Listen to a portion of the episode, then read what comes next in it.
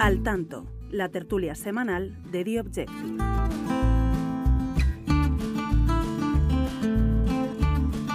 Muy buenas y bienvenidos una semana más al tanto a la tertulia semanal de The Objective en esta semana, semana en la que se ha aprobado la toma en consideración en el Pleno del Congreso de los Diputados de la ley del solo sí es sí, después de haber beneficiado a multitud de violadores y no serán los últimos. En la semana también del 8M, de la semana del Día Internacional de la Mujer, en la que el gobierno ha llegado, el gobierno y no solo el gobierno, el feminismo, mm, bastante dividido, bastante más dividido de lo que lo ha hecho los últimos años. Eh, hablaremos con Ketty Garat y con Luca Costantini para que nos den todas las claves de cómo es el sentir en los dos partidos que ostentan el gobierno de coalición con todo lo que está ocurriendo y sobre todo con esta semana tan movida para los dos partidos y para el gobierno. Después también Enrique Morales nos hablará mm, esta semana del incremento del empleo público. Ya saben, sí, ha crecido el empleo mucho, lo venimos contando en The eh, estos últimos meses. Ha crecido el empleo en los últimos meses, pero curiosamente lo que más ha crecido es el empleo público,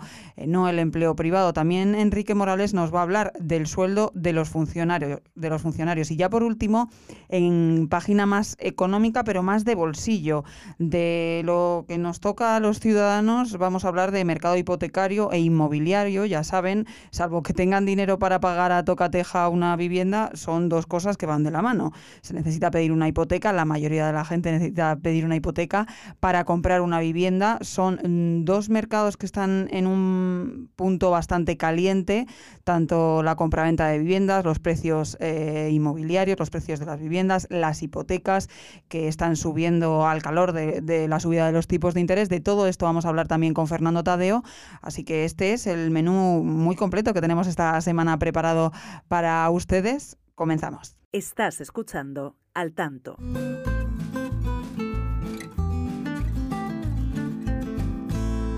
Y comenzamos, como no, como les he dicho, saludando primero a nuestra compañera Ketty Garat. Ketty, muy buenas. ¿Qué tal, Rocío? ¿Cómo estás? Y también saludando a Luca Costantini. Luca, muy buenas. Hola, muy buenas. Como decía al inicio, en la introducción eh, del podcast de este episodio de esta semana, el gobierno ha llegado a una semana marcada eh, eh, en su agenda durante todos estos años, en la agenda feminista, el 8M, ha llegado mm, más dividido que nunca o es lo que parece que llega más dividido que nunca, pero es una más. Eh, empezamos, si quieres, contigo, Ketty. Bueno, sin duda, yo creo que sí. Eh, que la coalición ha llegado en su peor momento, más dividida que nunca. Eh, esto también coincide o, se vierte o se retroalimenta también con esa división en el feminismo eh, que hemos visto en las calles y que hemos visto también eh, en las diferentes eh, personalidades a nivel político, ¿no? Que representan precisamente al feminismo, al menos en el en el espacio de la izquierda, ¿no? Vemos posiciones cada vez más más ideológicas, más sectarias, más divididas, Estamos viendo el escándalo de Rodríguez Pam, que ha generado un enorme bochorno en el Partido Socialista. No solo eh, las declaraciones de Rodríguez Pam, oye, en diferentes aspectos. Hay que recordar que nos podemos remontar todavía a, esas primeras polémicas declaraciones de la Secretaría de Estado de Igualdad eh, en, las cuestiones relativas a la salida de los violadores a la calle de las revisiones a la baja de condenas. Eh, por ello se le exigió que pidiera perdón, no lo hizo. Eh, habló de que esto era una cuestión de formas, de ahí nos hemos ido a los gustos sexuales de las mujeres, que si la penetración o la autoestimulación o cosas que eh, a juicio del Partido Socialista se alejan bastante del perfil institucional que debería tener alguien que representa la voz de las mujeres y la voz del Ministerio de Igualdad eh, en el Gobierno de España. Y por último, bueno, pues esa intervención de Rodríguez Pam en, en, la manifestación del 8M el miércoles, eh, cargando contra eh, Santiago Abascal o contra la madre de Santiago Abascal por las decisiones o no sobre eh, continuar con su embarazo. En fin, yo creo que hay un bochorno tremendo ahora mismo eh, entre las dos facciones que antes se decían unidas y que desde luego están más rotas que nunca, entre el PSOE y el, y el partido de Podemos, eh, que eso se materializó en una votación que ha sido desde luego, yo creo que un antes y un después en la legislatura. No sé si tendrá efectos, de momento alguno está teniendo, pero, pero desde luego eh, sí que ha sido un hito a nivel parlamentario en el alejamiento de los socios, eh, la tensión que se mm, plasmaba y que se sentía en los pasillos del Congreso el martes por la tarde, pero luego a posteriori el miércoles por la mañana, el jueves, a lo largo de toda la semana, eh, ha sido de manera, eh, ha sido muy notable, muy sobresaliente. Yo creo que ambos socios están mirando por el rabillo del ojo y, reconocen abiertamente estar haciendo la digestión eh, mm, para ver cuáles van a ser los efectos. de hecho, esta misma semana también hemos vivido dentro de esta división en la que nos vemos inmersos o que a la que asistimos como observadores de ese alejamiento entre el PSOE y el, y el, y el Partido de Podemos a, a dos rupturas más de la disciplina de voto es decir, no, no hay dos sin tres, no hay una, una sin dos ni dos sin tres. Primero fue la división por el CSI, después eh, la votación del jueves por la mañana en el Congreso sobre eh, el envío de armas a Ucrania, que Podemos por primera vez se permite el lujo de votar en contra. Hasta ahora las discrepancias es verdad que estaban completamente amortizadas, estaban asumidas, estaban habladas incluso, pero no se habían atrevido a ponerse negro sobre blanco en el o, o rojo sobre verde en el panel de votaciones del Congreso de los Diputados. Eso sí ha ocurrido esta semana, una vez que ya se han destapado o se han quitado ya la careta, y luego en una tercera votación más. Es verdad que son votaciones a lo mejor no con mucha relevancia a priori, pero eh, esa tercera relativa a la ley de alquileres de Baleares, eh, en la que el PSOE y Podemos votan también divididos. En fin, yo creo que estamos asistiendo haya ruptura o no la haya, a un cese de la convivencia, ¿no? Podríamos decir, utilizando eh, los símiles que utilizaba la, la, monarquía. Eh, y, y, yo creo que ese cese de la convivencia pues va a ir a más a medida que se acerquen las elecciones eh, y a medida que avance la legislatura. Pero sí que es verdad que luego les preguntaban a Luca, tanto de un lado como de otro, estos días en el Congreso, a los diputados, tanto a la Morada como al PSOE, y todos los diputados decían, no, no, hay coalición para rato, hay gobierno para rato. Mm, ¿Estamos un poco también escenificando un poco esa situación? Bueno, mm, eh, eso es lógico también porque en realidad siempre sigue vigente un poco la, tesis que era la que esgrimió Monedero hace unos cuantos meses cuando dentro de Podemos se empezó eh, un debate latente sobre, oye, ¿qué vamos a hacer? ¿Cuál va a ser nuestro futuro? ¿Vamos a salir o no salir como para intentar buscar un revulsivo, ¿no? Para, en primer lugar, para el 28M, las elecciones autonómicas y municipales y más adelante para las generales. Eh, la tesis es que al fin y al cabo quien rompe la coalición de alguna manera, pues, en fin, paga los platos rotos. Es, es la tesis que está todavía sobre la mesa, en mi opinión. Pero yo creo, estoy de acuerdo con Ketin, que lo que ha ocurrido el martes sobre el tema del CSI es un antes y un después porque la gran pregunta que tenemos que, que, hacernos en general, ya bueno, como periodistas, como observadores o simplemente como ciudadanos de a pie, es qué tipo de gobierno puedo seguir adelante eh, tanto tiempo, digamos, en una condición de este tipo. Es decir, aquí hay un divorcio ya evidente, en fin, como si fuera un símil de una pareja. Es decir, bueno, puedes seguir... Y palabras muy gruesas que se dijeron también eh, ese día. En, parecía que era otro gobierno, se hace la, la oposición a sí mismos. Claro, tú ten en cuenta, es evidente que en el PSOE, por ejemplo, imagínate cómo le puede haber sentado el hecho de que eh, en fin, dijeran que se va a volver al código de la manada, por un lado, pero, en fin, ayer también el Pachi López, portavoz parlamentario del PSOE, también cargó eh, duramente contra Podemos, o sea, decir, de que dependiendo de con quién hables y quién escuches, pues claro, cada uno tiene, tiene sus reproches. Eh, repito, la gran pregunta, en mi opinión, es que tiene que haber algún tipo de ruptura. Yo así lo veo. Es lo, me parece por lo menos probable. Se tiene que tener en cuenta. La cuestión es el cuándo. Entiendo yo que hasta el 28 de mayo, en fin, no, no, se va a mover nadie. Y luego, claro, también hay que tener en cuenta, la, en fin, también el hecho de que el propio presidente del gobierno, eh, en fin, va a encarar un semestre europeo donde hasta cierto punto, te diría, le conviene tener a Podemos dentro de su propio gobierno haciendo cosas como el tema de las armas a Ucrania y también las presiones latentes que quizás no vemos o percibimos o sabemos, pero digamos se mantienen en un ámbito más bien de off the record y tal, que son hoy unos cuantos, unos cuantos ministros y ministras del PSOE que en realidad ya, eh, han roto todos los puentes con, eh, con sus homólogos de, de Podemos más allá de eso, hay también luego el enfrentamiento interno en Unidas Podemos, que de Unidas muy poco y de Podemos ya, ya veremos lo que podrán hacer. el tema de Yolanda Díaz, eh, también no asistiendo a esas manifestaciones, eh, poniéndose un poco de lado con todas eh, las polémicas, intentando librarse y ser diplomática, entre comillas, que no nos ven los oyentes, pero diplomática y no quedar mal con nadie o, mal con todos. ¿Cómo está sentando esa postura dentro de Podemos? Bueno, a ver, la ausencia de Yolanda Díaz en, la, en el 8M en realidad es algo, es algo habitual porque, bueno, ella esgrime eh, cuestiones familiares debido a su hija, el nacimiento, eh, eso de entrada no, no, no, debería tener valor político, aunque en realidad sí que lo tiene, porque no es solo la ausencia en la manifestación, en, en una situación en la que Irene Montero, pues, no se la ha visto, se, digamos, muy, muy sola. Eh, sino también la ausencia durante la famosa fin, votación sobre la modificación de la reforma del CSI. Y, en fin, hay muchísimos más reproches por partes de, de la cúpula de Podemos hacia ella.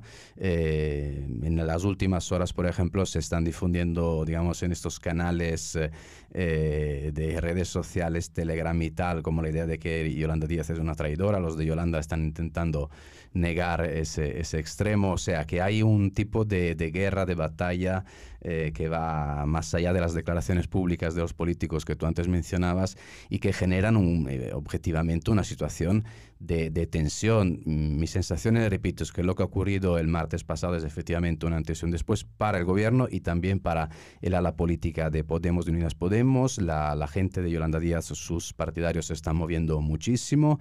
Eh, se había hablado hace tiempo de un presunto deshielo, que yo tengo que decir que nunca me lo creí y que se ha visto que al fin y al cabo pues era efectivamente un poco fuegos artificiales. Y eh, una, de las últimas, una de las últimas claves, por ejemplo, es la pregunta de, bueno, ¿quién está ganando en este tipo de confrontación? La sensación que da es que, en fin, que Yolanda Díaz de alguna manera sigue sin quemarse a pesar de todo. Sigue siendo en muchas encuestas una de las políticas o la política mejor valorada. Eh, eso es un este dato. eso es un dato muy importante para ella, para su proyección y también para la gente, su, en fin, los, que la defienden, como para decir, a ver, aquí el futuro tiene que pasar inevitablemente por, por Yolanda Díaz. Y luego está la cuestión de Irene Montero. Irene Montero, claro, digamos, estaba sola en el Congreso, estuvo sola en el Congreso. Eso, los, eh, los, digamos, los del núcleo duro de Podemos dicen que esto no está nada mal, esto es bueno, porque dicen, bueno, es que volvemos a un marco que es PP y PSOE contra Podemos.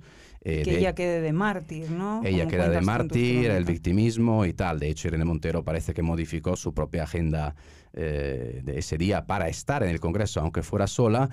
Pero, eh, claro, esto luego lo tienes que medir, según los de Yolanda, de otra forma, que es decir, oye, mira, ya, pero es que más allá de las palabras, digamos, las declaraciones, que no es que los ciudadanos están tan pendientes de eso, cuenta más una imagen y la imagen eh, realmente es prácticamente de una ministra defenestrada dentro del propio Consejo de Gobierno, más sola que nunca, y sobre todo lo que dicen los de Yolanda, que creo que es un dato muy importante, que seguramente Ketty nos puede dar alguna información al respecto, es el enfado que va increciendo por parte del propio presidente del Gobierno, Pedro Sánchez. O sea, mi sensación, francamente, que le está enseñando la puerta de salida a Irene Montero, sin decirlo, quiero que te vayas, pero, en fin, por la vía de los hechos, es, por, por favor, salí de aquí. Ketty.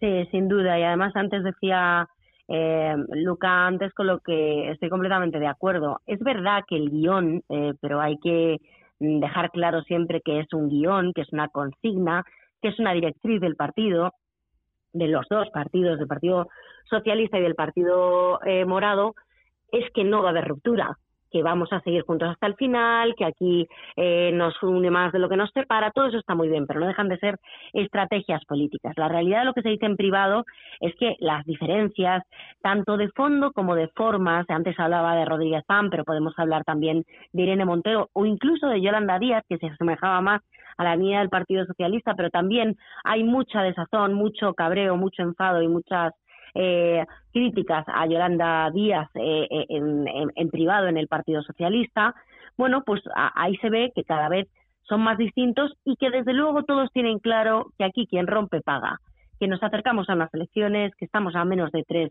meses de esas elecciones municipales y que aquí el culpable de la ruptura es que puede pagar en las urnas el coste electoral de haber mm, enterrado la coalición de gobierno que de facto está bastante más que rota. Eh, y por lo tanto, efectivamente, yo creo que a día de hoy si Irene Montero decidiera tomar a la batuta, porque es ahora mismo, desde luego, eh, a ojos del Partido Socialista quien manda frente a Yolanda Díaz, que no ha conseguido hacer valer sus postulados, insisto, a juicio del Partido Socialista, frente a la órbita morada eh, primigenia de, Podemos, eh, les haría un enorme favor, un enorme favor.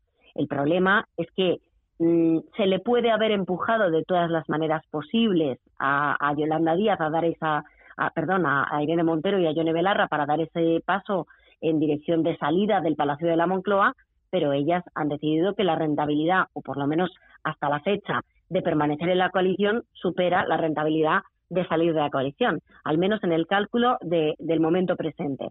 Veremos a ver si esto cambia o no cambia, pero desde luego que a día de hoy los socialistas son plenamente conscientes de que si Podemos se levanta de la mesa, eso eh, a todas luces les sería beneficioso no solo de cara a las elecciones municipales de mayo, sino de cara a las elecciones generales y sobre todo de cara también a la presidencia eh, rotatoria de la Unión Europea, porque hay algo que no sé si he entendido bien a Luca, pero si lo he entendido bien o mal, eh, bueno, si lo he entendido bien, discrepo, y si lo he entendido mal, pues no discrepo. Pero a bote pronto él ha dicho que la presidencia rotatoria, eh, bueno, pues eh, Sánchez preferiría tener a Podemos dentro del gobierno. Yo creo al revés.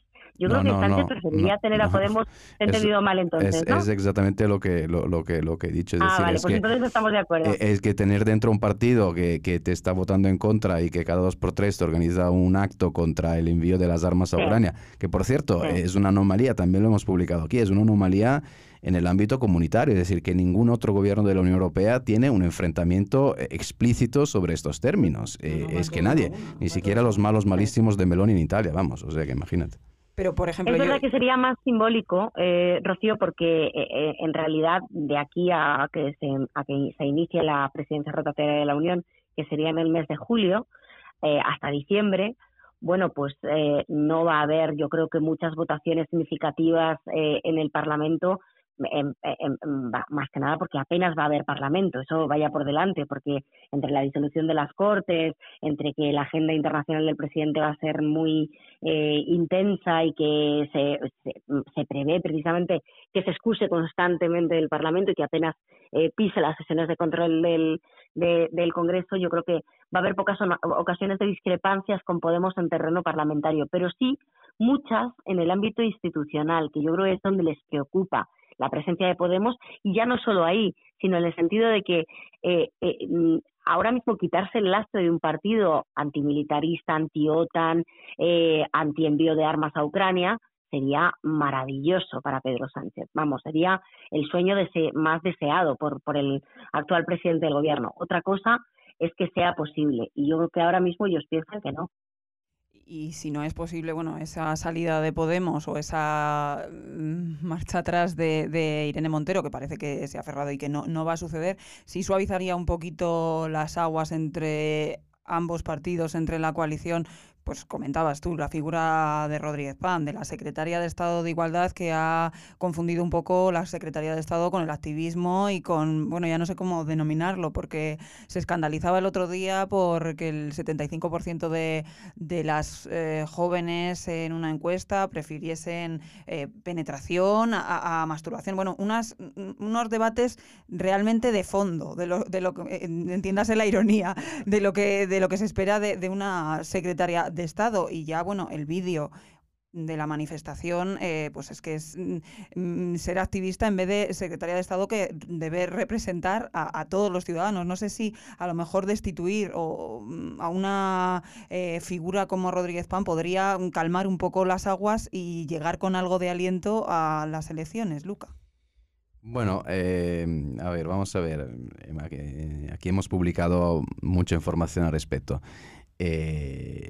En fin, lo, que, lo que dicen en Podemos es que, eh, y que entiendo que también, digamos, viene por parte de Yolanda Díaz, es que Pedro Sánchez eh, está mm, vamos, bastante cansado de, PAM y de todos sus exabruptos. Eh, parece ser también que exige cabezas, exige cabezas en el Ministerio de Igualdad. Pero Irene Montero ha blindado absolutamente a su amiga Ángela Rodríguez Pam, PAM viene de Galicia, PAM es una pieza importante dentro de la batalla interna para el control de Galicia con Yolanda Díaz. Entonces, claro, eh, algunas miradas pues eh, se han dirigido hacia eh, Vicky Rosell. Vicky Rosell, delegada del Gobierno para la Violencia de Género. no es que Irene Montero defienda demasiado a Vicky Rosell, de hecho la relación entre las dos no es exactamente de las mejores. parece ser que se ha incluso abierto a esta posibilidad, pero el mensaje que envía Irene Montero es, oye, pero si os la queréis cargar, pues lo, lo, hacéis en el Consejo de Ministros. Yo no muevo un dedo de, en, en, ese sentido. ¿Por qué? Porque ella es delegada del gobierno. O sea, es verdad que es un nombramiento del Ministerio de Igualdad, pero depende, digamos, de todo el Consejo de Ministros. O sea que vamos a ver, vamos a ver lo que pueda ocurrir en las próximas semanas, porque francamente da la sensación es que, en fin, el concierto de rock and roll acaba de empezar y que de aquí por lo menos al 28 de mayo vamos a tener muchos grupos, mucha música y mucha piedra no, no nos vamos a aburrir, vosotros dos nos vais a aburrir, Ketty. Me parece que no, que no, que no, que nos quedan además muchos hitos. Para empezar, hombre, eh, yo creo que todavía esto mm, es un camino de dientes de sierra, ¿no? De altibajos, porque, bueno, cualquiera que haya seguido la actividad parlamentaria esta semana podría eh, precipitar los acontecimientos y, dejarse llevar por, eh, mm, bueno, por, por la sensación de que estamos abocados a una ruptura inminente. Yo creo que esto no es así, creo que la ruptura acabará llegando. Eh, veremos a ver cuándo, pero, pero acabará llegando. Ahora bien, creo que todavía vamos a marear mucho la perdiz. ¿Por qué lo digo? Bueno, pues porque tenemos delante de nuestras narices en el escenario próximo dos hitos importantes. Uno es la moción de censura de Vox, eh, la que se presentará Ramón Tamames, y aquí eh, mm, Sánchez acude con una idea muy clara y con una estrategia muy clara eh, de intentar calmar las aguas con sus socios de coalición. Lo que se pretende básicamente es contraponer las dos alternativas que hay en el Parlamento, y, y, esto no es nuevo además, porque ya es una estrategia bastante vieja desde el principio de la legislatura, de las derechas contra las izquierdas, ¿no? Del gobierno de coalición progresista, pragmático, eh, que trabaja para la gente, por la gente, eh, que avanza en derechos frente a los recortes de las derechas, etcétera, eh, y, luego la alternativa de Feijóo con la ultraderecha de Vox, etcétera, etcétera, ¿no? Entonces, yo creo que eso es lo que va a ser, ignorando bastante a Ramón Tamames, y con la excusa de dirigirse directamente a Vox y a Feijóo, eh, y de aprovechar la coyuntura eh, para que esto sirva de pegamento de la coalición, aunque sea de manera temporal, porque yo creo que la ruptura, si es que se produce, desde luego no se producirá antes de las elecciones, porque ahora mismo sería eh, una jugada de altísimo riesgo por ambas partes de la coalición y no creo que estén, no sé, en condiciones de perder tanto el olfato sobre sobre lo que la sangría de votos que se podrían dejar si se produce eso en este en este momento en el corto plazo, ¿no? Y luego por otra parte la crisis de gobierno que todavía está pendiente, que ya publicamos el fin de semana pasado en The Objective que se haría justo después de esa moción de censura que en principio estaba prevista para la última semana eh, del mes de marzo, pero que eh, es verdad que desde el martes por la tarde que se produce esta votación en el Congreso ha habido múltiples reuniones en el Palacio de la Moncloa sobre agenda, sobre eh, bueno estrategias, sobre mm, qué hacer, si anticipar, si precipitar, si adelantar o no estos debates. Eh, creo que hay pocas posibilidades porque es verdad que hay una agenda internacional muy potente del presidente esta semana. Eh, la que viene y la siguiente, Cumbre Iberoamericana, Consejo Europeo, visita a Italia, visita a Portugal. Mm, es difícil pero desde luego hay una voluntad ahora mismo del presidente de volver a utilizar la estrategia que más le gusta, que es la de la evasión, la de las cortinas de humo, la de, desviar la atención ahora mismo del foco, que no es otro que la división con Podemos, eh, bueno, pues para proyectarlo en otra dirección y coger aire, aguantar un poco, aunque sea eh, unos meses, hasta la celebración de elecciones y luego ya, mm, Dios diga. Es que estoy de acuerdo. Yo creo que hasta el 28 de mayo, evidentemente, va a ser, digamos, puñetazos, pero no, no, no, no. Nadie va a salir, digamos. No se va a llegar a la sangre, ¿no? no? Bueno, va a haber sangre. Va a haber sangre, va a haber sangre. Pero yo creo que el, uno de los el mes clave quizás es junio, simplemente porque viene inmediatamente después, digamos, de, de las elecciones autonómicas y municipales y porque antecede, en fin, es el mes anterior al al comienzo del semestre europeo. Por lo tanto, ahí eh, ese, es un mes importante. En Podemos ya hay algunos que están intentando, que dicen, oye, eh, nos convendría, si tenemos que salir, pues nos conviene hacerlo en junio, porque si no, efectivamente, como decía Ketty, pues el presidente estará eh, pues volando de un sitio a otro y todos los focos estarán sobre él, por lo tanto, digamos, se difumina todo el tipo de batalla política que quieran plantear, además porque generaría muchísima presión, evidentemente, sobre Yolanda Díaz y sobre estas primarias que Pablo Iglesias está pidiendo para pues diseñar las próximas listas generales. No nos vamos a mentir, es decir, la clave de Podemos es, son las listas electorales y cuál va a ser el papel de Irene Montero en estas listas. Ellos quieren que sea número dos por Madrid, mm, pensaban haberlo logrado, ahora parece que no, mucha desconfianza, traiciones, o sea, eh, realmente el patio está bastante, bastante removido y yo repito, yo efectivamente creo que hasta el 28 de mayo no se va a mover nadie, pero después ya veremos en junio, eh, creo que va a ser el comienzo de un verano caliente. Y tampoco, que te cuentas tú en The Objective, tampoco hasta las elecciones, hasta el 28 de mayo, eh, calculan en el PSOE, creen que va que Podemos va a forzar el retraso de la reforma del CSI a, después también, ¿no? Del 28M. Eh, eh, ¿Cómo, perdona, Rocío? No te he entendido. Sí, lo que contabas tú en, en, nuestro periódico, que el PSOE cree que Podemos va a forzar también el retraso de la reforma del CSI hasta después del, del Claro, es el calendario, efectivamente el calendario que tienen frente a sí ahora mismo y sobre todo las sospechas o el temor, o sea, la, la, la, ruptura de la interlocución interna en la coalición es tal que ahora mismo eh, en donde se mueven tanto PSOE como Podemos eh, es en el terreno de las sospechas. Y ahora mismo lo que sospecha la órbita socialista del gobierno es que Podemos, en el inicio de la tramitación de la proposición de ley de reforma del CSI, que se aprobó el martes por la tarde-noche en el Congreso de los Diputados, pues presente una eh, mm, enmienda a la totalidad del texto. ¿Con qué objetivo? Retrasar eh, la tramitación, porque es verdad que la vía de urgencia eh, te permite básicamente que se apruebe en el periodo, apretando mucho el acelerador, de un mes, siempre y cuando haya una mayoría sólida que lo respalde. Esa mayoría hasta ahora era el tándem PSOE-Podemos más eh, los aderezos de los grupos independentistas y nacionalistas. ¿Qué pasa?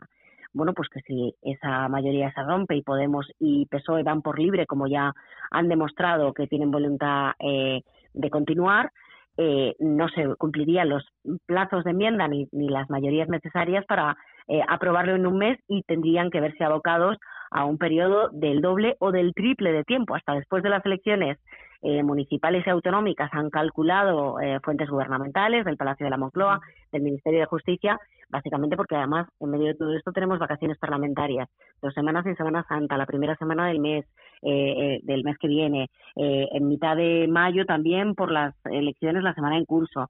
¿Qué quiere decir esto? Bueno, básicamente que, esto se frustraría, daría el traste con la intención del presidente del gobierno, Pedro Sánchez, de aprobar una reforma del CSI por la vía express antes de las elecciones municipales y para no ser ellos quienes capitalicen el coste eh, del error eh, que ha provocado más de 700 revisiones a la baja de condena y más de 70 agresores a la calle, ¿no? Con lo cual el coste podría repartirse eh, de manera bastante igualada entre PSOE y Podemos, porque entre unos y otros la casa sin barrer, unos porque votan en contra, otros porque tienen un pacto con quienes votan en contra eh, y continúan sentados en el mismo Consejo de Ministros, la ciudadanía podría no diferenciar entre unos y otros y castigar a ambos por igual, ¿no?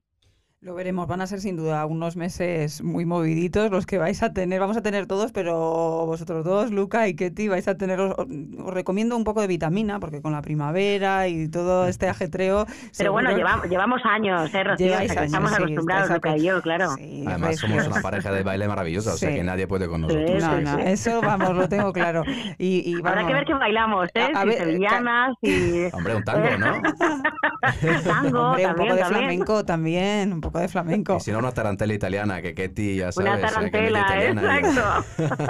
Eso, guardar latino. energía para bailar y energía para todo. Compañeros, muchas gracias eh, por todas las claves y, os seguimos leyendo cada día porque está la cosa, y el peso y, Podemos y el gobierno para no perderse ni un solo día las crónicas de nuestros compañeros. Muchas gracias, chicos. Un abrazo. Estás escuchando Al Tanto.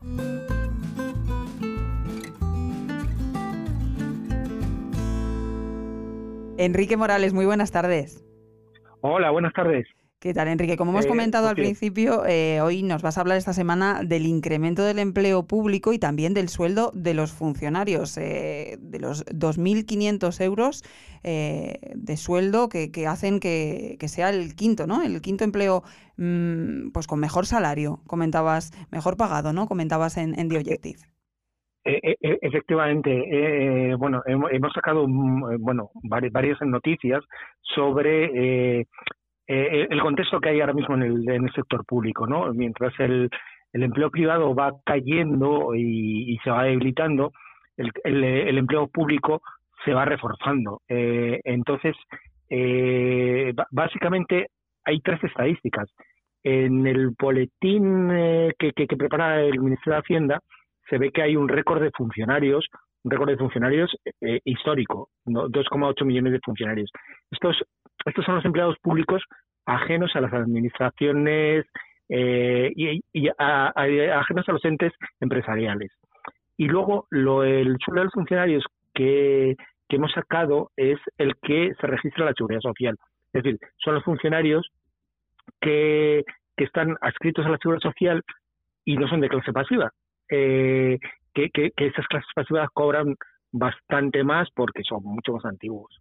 Entonces, bueno, 2.500 euros, como lo quieras ver, ¿no? Pero estamos hablando todo el rato de salarios mínimos de, de 1.000 euros, de Sí. tal, y entonces eh, pa- parece una cantidad eh, considerable. Y además, bueno, lo que comentabas es muy importante, lo hemos, eh, lo hemos contado varias veces en nuestro periódico y es ese crecimiento del empleo público, el gobierno saca mucho pecho de, de que se está creando empleo, pero es cierto que luego uno se va a la letra pequeña, como has sido tú, y realmente lo que más está creando, como comentabas, es empleo público, que no estamos eh, en contra del empleo público, pero bueno, hay que recordar que también eh, eh, son las empresas, ¿no? La- Las que generan, las que generan riqueza a, fin de cuentas y, las que generan trabajo ajeno a ese empleo público y un buen equilibrio entre el empleo público y el privado es lo que hace crecer a un país. Claro, llama la atención que en un momento como este lo que más esté creciendo sea el empleo público. Sí, e- efectivamente es lo que dice Rocío. Eh, la, eh, eh, bueno, uno de, uno de los datos que, que, que nos llamó la atención y que hemos destacado es que, eh, bueno, los afiliados a la seguridad social que son empleados públicos, pero ya no solo en, en las administraciones, en los ministerios, eh, todo, todos los em- empleados públicos eh, han aumentado dos- en 263.000 efectivos. O sea, es decir, una cantidad muy elevada, teniendo en cuenta que eso supone más de un 10% eh, de incremento con respecto a 2020, que es el año realmente que, que en el que entró eh, el, el- el nuevo gobierno, la segunda legislatura de Sánchez, y mi- mientras tanto, pues eso, el empleo en general apenas ha aumentado un 1%, o sea, una, una diferencia eh, realmente destacable. Hablamos también de la plantilla de los entes y empresas públicas, cuentas en, en Eh, tus artículos. Eh, eh, Eso es. eh, hay un hay un dato que, que, que, bueno que, que puede parecer asombroso, pero hay 5.100 entes y empresas públicas que dependen de las administraciones, no solo la administración central, las administraciones autonómicas, eh, le- eh, eh, las locales. Entonces aquí hay consorcios, hay fundaciones, hay pequeñas empresas, un- un- una red dificilísima de, de, de controlar. Eh, entonces, bueno, esos son los son los empleos que han, que han ido aumentando, ¿no? Eh, es posible que, que, que muchos de estos empleos estén, estén relacionados con la sanidad, afortunadamente, pero pero bueno, muchos de ellos también estarán vinculados a grandes empresas y en las grandes empresas eh, bueno, las colocaciones no son eh, con una oposición, son, son eh, colocaciones directas. Claro, ha- hablabas eh, de esos 5.000, más de 5.000 entes públicos, que claro, habría que ver las cuentas de esas empresas públicas. Eh, eh, eh, efectivamente, es incontrolable porque... Es que yo me acuerdo que de esto ya se hablaba mucho, se hablaba y mucho en la anterior crisis, en la época de Cristóbal Montoro, Mariano Rajoy, de, esas empresas que, mm, y Soraya sabe de Santa María, mm, recuerdo una y mil veces que decían que había que reducir, eh, que, había que hacer un peritaje, ¿no? De ese tipo de empresas, mm, muchas de ellas, pues incluso inactivas, o sea, que, que, hay que ver lo que hay detrás, pero fue al final eh, un peritaje y un, y un control que nunca se llegó a hacer eh, de ese entramado público de más de 5.000 empresas, ¿no, Enrique? Eh, eh, efectivamente, Rocío. Eh, a ver, por ejemplo, en Andalucía, bueno, ese fue el gran problema, ¿no? Un problema además de, detrás del que estaba corrupción, colocaciones a dedo, bueno, un, montón de, de, problemas, ¿no? De, dinero que desaparecía, ¿no? Entonces, bueno, cuando llegó el Partido Popular a Andalucía, pues intentó acabar con, con esas fundaciones, esos, esos enramados que no, que no te llevan a nada, ¿no? Porque algunos ni siquiera tenían una función específica. Y ahora, en cualquier caso, no, no, no baja esa cifra. Es, un tema del que se ha dejado de hablar, además, así en, en, en, grueso. Y yo recuerdo que en la anterior crisis, no sé si lo recuerdas, pero es que se hablaba bastante. Efectivamente, es, eh, decir, eh, bueno, entre que haya 5.100 empresas y 5.050, eh, bueno, prácticamente es lo mismo. No, no, no está variando, es decir, se dan de baja tres y, salen cuatro. Eh, pero bueno, eh, es, eh, digamos que es incontrolable. Eso la, la, la y lo, lo, he mirado en algunas ocasiones y, la verdad es que, que tras, tras estas, estas fundaciones, bueno, si ya te digo que es incontrolable las del Estado, imagínate eh, una de, en, régimen eh, local. Sí, eh, cuentas en tu... Claro, es, es, imposible. Es imposible. a qué se dedican? ¿Por qué tienen tres empleados si no, si no están facturando nada ni, ni están haciendo nada? es un problema. Es un problema muy, muy grande porque todo eso son recursos, es dinero, es dinero público. Hablas en tu crónica, hasta 447 organismos estaban adscritos al Estado, 1.332 vinculadas a las autonomías. Hablabas de los ayuntamientos, es que los ayuntamientos tienen 2.751 de estos, de estos entes públicos. Y claro, es que ese control es muy complicado, pero es que es dinero, es que habría que hacerlo. Y, esto se ve cuando, cuando llegue Bruselas. Con, los recortes, porque llegará, de hecho esta semana ya lo han anunciado, porque claro, ahora estamos viendo y viviendo sin eh, el procedimiento de déficit excesivo y demás, pero es que eso volverá, ese control de las cuentas públicas, ya lo han dicho esta semana desde Bruselas. Eh, eh, eh, tiene que volver. es decir, hay ayuntamientos que crean una, una, una sociedad específica para, para algo, ¿no? Es decir, pues posiblemente saldría mucho más barato externalizarlo, ¿no? Como, como, como, como sucede, eh, yo, yo sé, en una comunidad de vecinos, ¿no? Es más fácil eh, gestionar las cuentas de una comunidad de vecinos eh, que, que, hacerlo entre, entre los vecinos. Entonces... Depende cómo estén los vecinos de avenidos, claro, todo... claro, pero lo, lo, lo, los ayuntamientos recurren fácil a crear un ente, una sociedad, un, un organismo que, que, que, lleve, que lleve algo.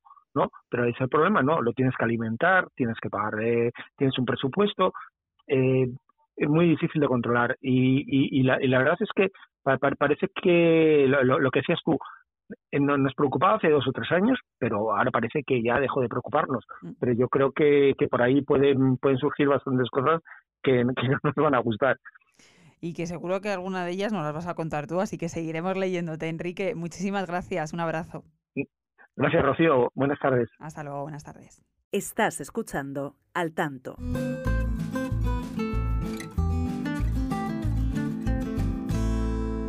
Y por último, vamos, como les decíamos al principio, con la crónica económica, página económica que además me hace mucha ilusión porque nunca había coincidido en todos estos episodios de Al Tanto con mi compañero, con Fernando Tadeo. Fernando, muy buenas. Hola, muy buenas, Un placer tenerte aquí para hablar además de cosas del comer, de la economía, pero de la que nos afecta a ti, a mí, a todos los que nos están escuchando, del mercado inmobiliario y el hipotecario, dos mercados que es difícilmente verlos separados, salvo si tienes mucha suerte y tienes mm, dinero en efectivo para Mm, pagar una vivienda a tocateja. Si eres así de afortunado, pues igual el mercado hipotecario no te afecta tanto. Pero si eh, eres eh, del común de los mortales que necesita una hipoteca para una hipoteca bancaria, pedir un préstamo al banco para poder adquirir tu vivienda, pues son dos sectores, dos mercados que están en un momento eh, bastante movido. Después de la pandemia están viviendo cierta agitación. El mercado inmobiliario, se lo venimos contando en nuestro periódico y lo notarán ustedes si están viendo, si están buscando vivienda y viendo los precios que hay en el mercado, la vivienda está subiendo, no deja de subir el precio tanto en alquiler como en compra, aunque está mm, viendo en diciembre y enero cierta, cierto enfriamiento precisamente por esas condiciones hipotecarias, por esa subida del Euribor, subida de los tipos de interés y esto ya es tu cometido, Tadeo. Claro, mm, el Banco Central Europeo eh, comienza la inflación eh, a ser cada vez más importante en todo el continente. El Banco Central Europeo inmediatamente empieza a subir tipos y esto se a mitad del año pasado se empieza a reflejar en los bancos. Los bancos empiezan a endurecer un poco, eh, a subir, más que endurecer las condiciones de acceso, a subir un poco los tipos de interés que venían ofertando. Todo esto afecta no tanto a las hipotecas nuevas que se conceden ahora, que también, sino el problema está en las que ya estaban concedidas, sobre todo las que estaban a, tipo variable, claro, que están vinculadas al Euribor. Claro, que el Euribor, eh, lo comentabas tú esta semana, es que apunta a niveles récord que podría incluso superar qué, qué cuantía. 5,4%. Sí, 5,4% que para una hipoteca media, mm, ¿qué podemos decirle a la gente? ¿Cuánto podría subir? Pues es como eh, hasta ahora ha subido, que también lo hemos contado en, el periódico, ha subido como un 40% y la cuota media más o menos que se está pagando es como de unos eh, mil euros mensuales y faltaría como otro 25% por, subir si efectivamente llega a esos niveles récord nunca vistos del, del 5,4, 5,5%, que seguramente va, vaya a suceder porque el BCE no va a bajar la presión porque la inflación está desbocada y no parece que no, no va a bajar. Que va a seguir, no va a bajar sustancialmente, va a seguir la senda que están haciendo también por la Reserva Federal, otros bancos centrales del mundo. Luego está, claro, eh, la banca, que la banca, eh, pues eh, poco a poco ha pasado de ofrecer durante la pandemia su producto estrella, era la hipoteca tipo fijo. Es verdad que con unos tipos excesivamente o excepcionalmente bajos, históricamente bajos, Muy, muy bajos llegaron a estar. Que quizá nos han hecho al ciudadano tener, pues bueno, una falsa expectativa de lo que realmente eh, pues era lo normal, ¿no? En el, en el mercado hipotecario. Sí, sí, es que llegaron a estar por debajo del precio, por debajo de una hipoteca variable. Claro. Y ahora eso ha cambiado, ha cambiado radicalmente. Ahora los bancos solo quieren vender hipotecas variables. Claro. Con diferenciales bajos, pero claro, como el Euribor está muy alto, pues...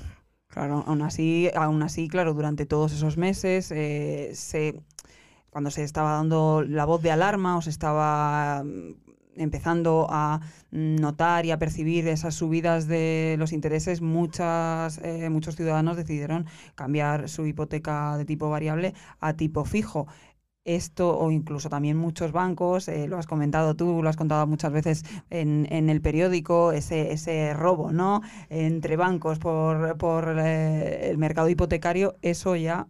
Eso ha dejado ya prácticamente de, de existir ahora mismo. Pero bueno, la, la, opción, la opción que yo creo que los ciudadanos tienen que, que saber es que bueno, tienen que intentar negociar con el banco, cambiar a tipo fijo, aunque el tipo fijo ahora va a ser mucho más caro, evidentemente y luego si está en, en las condiciones del, del, plan, del nuevo código de, prácticas bancarias ¿no? que firmó eh, con el gobierno la banca, pues intentar hacer algo para eh, moderar ese, ese coste. Además, comentabas tú ese código de buenas prácticas. El sector bancario, comparado con, con la crisis anterior, ha cambiado mucho. Eh, claro, recordamos todos la crisis financiera, el boom inmobiliario, después la crisis financiera que vino después, eh, las complicaciones para muchas familias que también vieron como los tipos de interés, su cuota hipotecaria subía considerablemente, todo ese problema que vimos después de desahucios.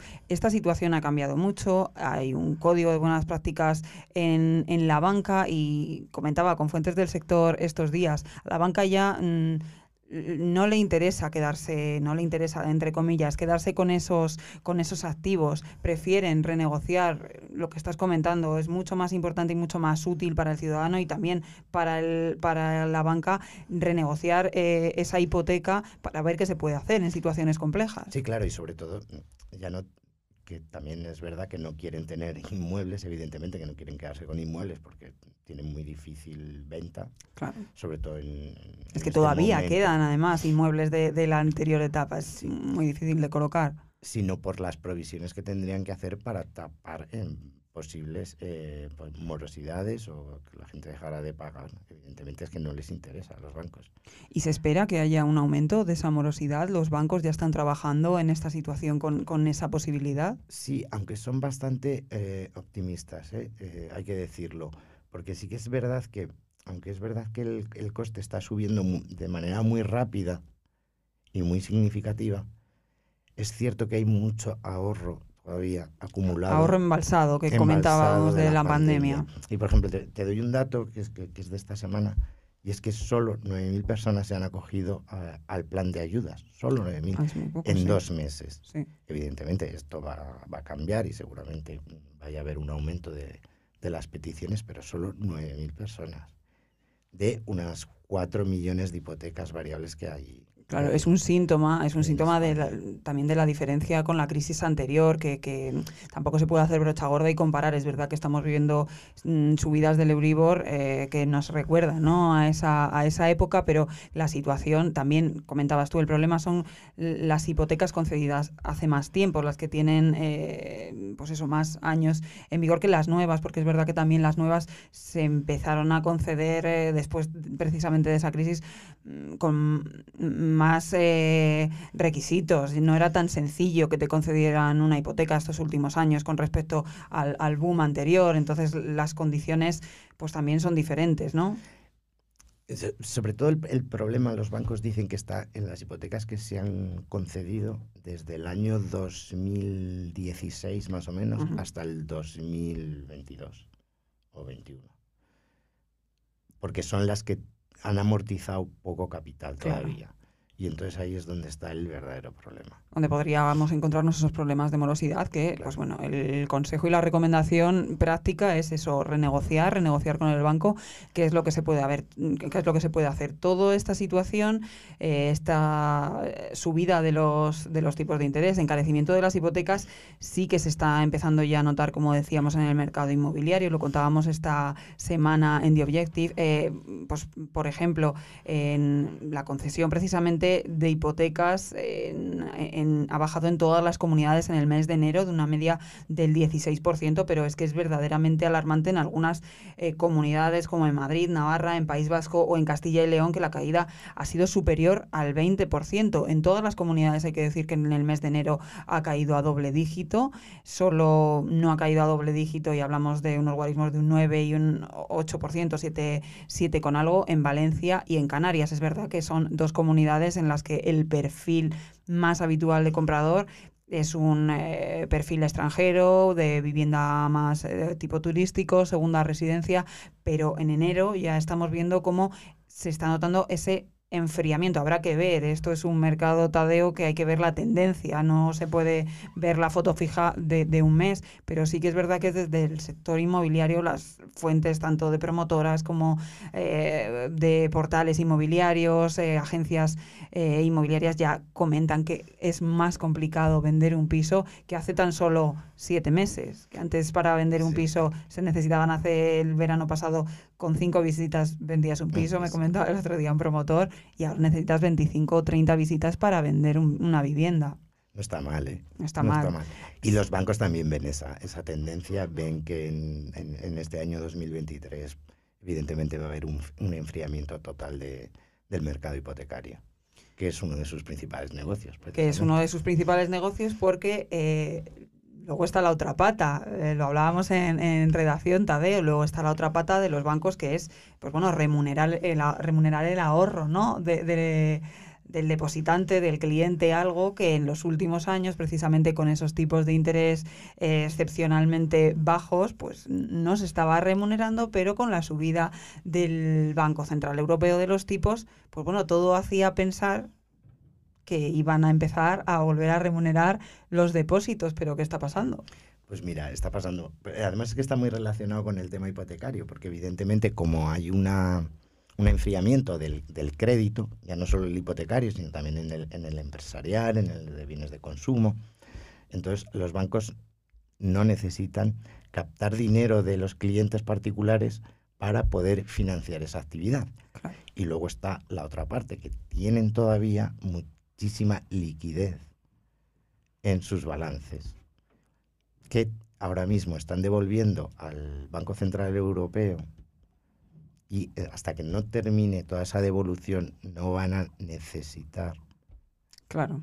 captar recursos, captar dinero de los clientes. Pero ya han recibido las entidades bancarias un toque de atención de algún organismo diciendo, oye, que hay que empezar a remunerar. Sí, es bastante sorprendente. La verdad es que, que ninguno de los grandes reaccione, sobre todo a las, a las quejas del, del BCE. Lagarde eh, hace una semana ha sido bastante contundente, ¿no? Ha pedido que de verdad que, se pongan ya a trabajar en, una subida y una mejora de la remuneración del ahorro tradicional para que haya un traslado efectivo de, la política monetaria. Claro. Que no solo haya subida en los créditos, sino también que haya subida en, en el interés que pagan por los depósitos. Y precisamente esa falta de, remuneración eh, tradicional de los depósitos eh, bancarios, lo que ha provocado, comentabas también eh, tú en, un artículo esta semana, es esa afluencia ¿no? masiva por, las letras del Tesoro, por los bonos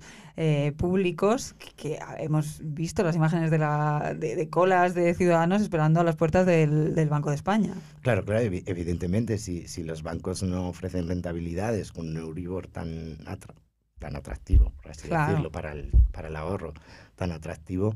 Con una pues inflación tan elevada, claro, hay que buscar alternativas. Se buscan alternativas, es decir, los, hay, hay otras alternativas. Lo que pasa es que sin, sin riesgo o con poco riesgo, pues evidentemente las letras del Tesoro es una opción que ya están rentando a, por encima del 3%. Entonces, claro, es, normal que la gente busque esas opciones para rentabilizar su dinero. Claro, es que al final es el impuesto silencioso, ¿no? La inflación poco a poco va mellando en ese ahorro embalsado que, que comentabas, que sí teníamos de los ciudadanos españoles y, bueno, y, en, y en Europa mm, tras la pandemia, pero claro, mm, los datos tan elevados de inflación hacen que, que, ese ahorro vaya cayendo y hay que encontrar formas para poder rentabilizar un poco y que por lo menos no perder lo que nos quita la inflación. Ah, no, no, claro, por supuesto. Y luego además es que es verdad que los depósitos también están, están cayendo por el tema de la inflación. Claro. Eh, bastante. Es que en, enero mmm, cayeron 13.000 millones, es decir, 13.000 millones de depósitos o de, y de cuentas corrientes eh, menos.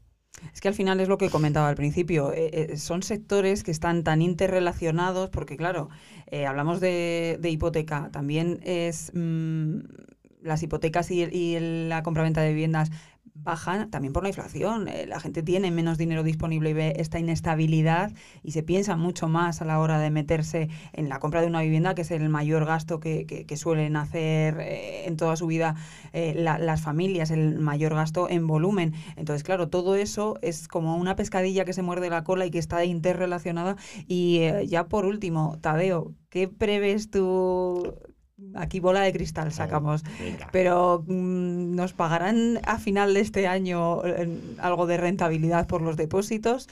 ¿Qué previsión tienes tú? Que hablas mucho, tienes muchas fuentes en el sector financiero. Yo creo que va a haber muy, algún tipo de movimiento, va a haber incluso antes de verano. Pero yo creo que las verdaderas subidas se pueden producir a la vuelta del, a la vuelta de A la vuelta de las vacaciones, en septiembre, octubre. Pues ya saben. Pero bueno, que va a todo depender un poco de también de la necesidad que tengan los bancos para, para, para captar, Captar. Para captar. Estaremos pendientes, sin duda, que el bolsillo, más en estas fechas, es eh, clave, es clave a la hora de hacer, de, de hacer la compra, Tadeo. Porque efectivamente los bancos lo que quieren es eh, ingresar más dinero es Claro. decir, y mejorar su rentabilidad. Claro, como, claro. como es lógico, si no lo necesitan, ¿para, qué lo, va- negocio, sí. ¿para qué lo van a hacer? Es, es, es así. Seguiremos eh, al pie de la letra tus crónicas en las que deslizas un poco esos, eh, esos tiempos de cuándo puede llegar eh, esa remuneración tan deseada por todos de los bancos, eh, que será, pues a- ya han apuntado, después del verano. Hay que mantener un poco el nivel de ahorro para después del verano poder sacarle una rentabilidad. A ver si es posible. A ver si es posible, si no se ha llevado la cesta de la compra antes todos nuestros ahorros. Tadeo, muchas gracias, un abrazo. Muchas gracias, y a ver si me llamas más. Sí, sí, no, es que además lo apunto, ¿eh? Lo apunto para, sobre todo para cuando suban o no suban esos, esos depósitos, esa rentabilidad que ofrecen los bancos por, por tener nuestro dinero ahorrado. Muchas gracias, Tadeo, y muchas gracias también a todos ustedes por una semana más eh, estar con nosotros en Al Tanto, esta tertulia semanal de The Objective. Ya saben, pueden encontrarnos en todas las plataformas y también en nuestra página web y redes sociales. Un abrazo. Al tanto, la tertulia semanal de The Objective.